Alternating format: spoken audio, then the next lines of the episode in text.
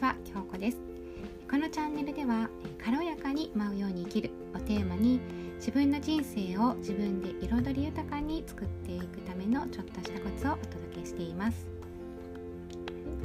えー、今回はですね大きな生き方の変化がすでに始まっているということをテーマにお届けしたいと思います、え、実はですねほんのこの数日でね時代の流れを大きく感じるような出来事の報告をいただきました。びっくりしたこともありつつそうなるだろうなと思っていたことだったりえー、そうしたんだっていうようなねことも、えー、いくつかあって、まあ、そのうちのねまず1つ目をね、あのー、お話ししたいと思います。これはちょっとねおそらくねうんいいことというよりちょっとびっくりすることでした。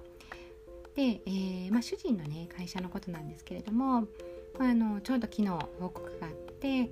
で会社の方針が変わったそうでで今回100名の早期希望退職者を募るというお話があったそうなんですね。でその対象者が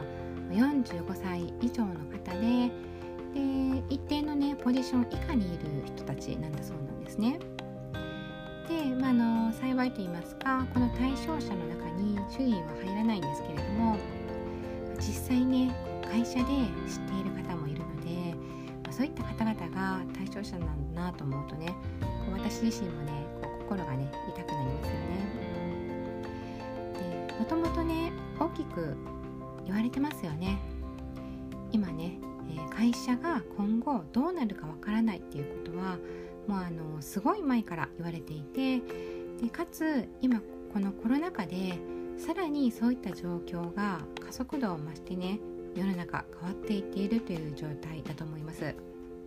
それがもうねこう明らかに目の前でリアルに起こり始めたっていうことなんですね。でこの会社の判断っていうのはこう今までのね状況じゃダメなので変わっていこうっていうことなんですよね。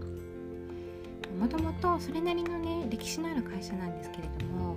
まあ、時代の流れとともに大きな変革をしていこうっていうことなので、まあ、そういった意味ではねすごいねいいことでもあるとは思うんですね。で、まあ、以前からそういった話はあったけれどもやっぱりこう母体が多いと母体が大きいとねなかなか動けないっていうのもありますでしょうし、まあ、そういった中でこのコロナ禍がむしろそういった変革をねせざるを得ない状況にしたということで、まあ、後押ししたのかなとも思います。でまあこういった状況の中であの主人の方はねこうどんどん会社を大きくしていこうというようなね、えー、ことで始まっている事業の方にいているのでむしろねこうとてもありがたいんですけれども、あのー、ね、大変な人がいる中縮することなのかもしれないんですがある意味チャンスとも言えるんですね。そう思えるんですね。で会社が大きく変わらないと存続できないという危機感が表面化してで早期退職者募集というのが始まってそして新たな事業もねどんどん進めていくっていうこと。これはね本当にあの変革していこうということの表れでもありますよね。この会社だけではなくて今の世の中にある多くの会社が生き残っていくために存続していくために経営方針を大きく変えていけないいかないといけないというね現状だと思います。会社員としてどう働くかどう会社と向き合うかと同時にですね自分自身がどのように生きていくのかというのをとても試されている時代に直面しているんだなとね改めてこう身近で感じたところです、まきっと遅かれ早かれ大半の会社が変革を迫られてくると思います。そして世の中が変化していけばいくほど私たちの生き方も変わっていくことになるんでしょうね。そのための心構えは必要ですし準備をしていればね逆にその波にね乗れるかもしれないですよね。このような状況を否定的に捉えるのではなくてようやくね世の中が大きく変わることとして、ね、何かこう本で見るものというかねこうそういったものとして捉えてみるのもいいかもしれませんね。でこう私はねあの今会社員を辞めて独立しましたので、まあ、常々ねあの会社員を辞めてね自由に働こうよとかね自由に生きていこうよとね発信をしているのであのついついね会社員を辞めた方がいいよっていう風にね聞こえるかもしれないんですけれども、まあ、あのこればかりではなくてこう会社員として働いている方はもちろんね私あの尊敬している方もたくさんいますしすごく前向きにねかつねあのすごいあのポジティブに見られて何とかしてやるぞっていうような思いで働いている方もねたくさんいらっしゃってねでまたですね会社員としての生き方が自分の生き方だとねマッチしているっていう方もいらっしゃいますよね。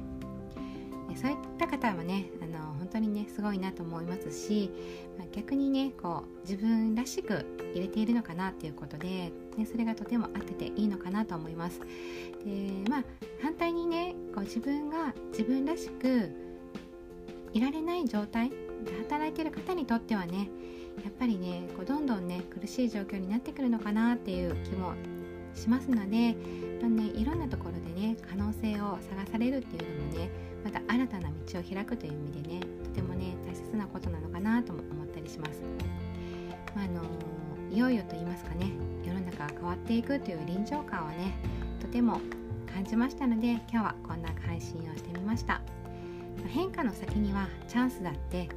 新しい楽しみだってあるはずですよね。なので悲観的になるっていうのではなくて、まあ、これからね何かしていけるかもというようなね明るい気持ちでいることもね大切かと思います。はい、えー、最後までお聴きくださりありがとうございました。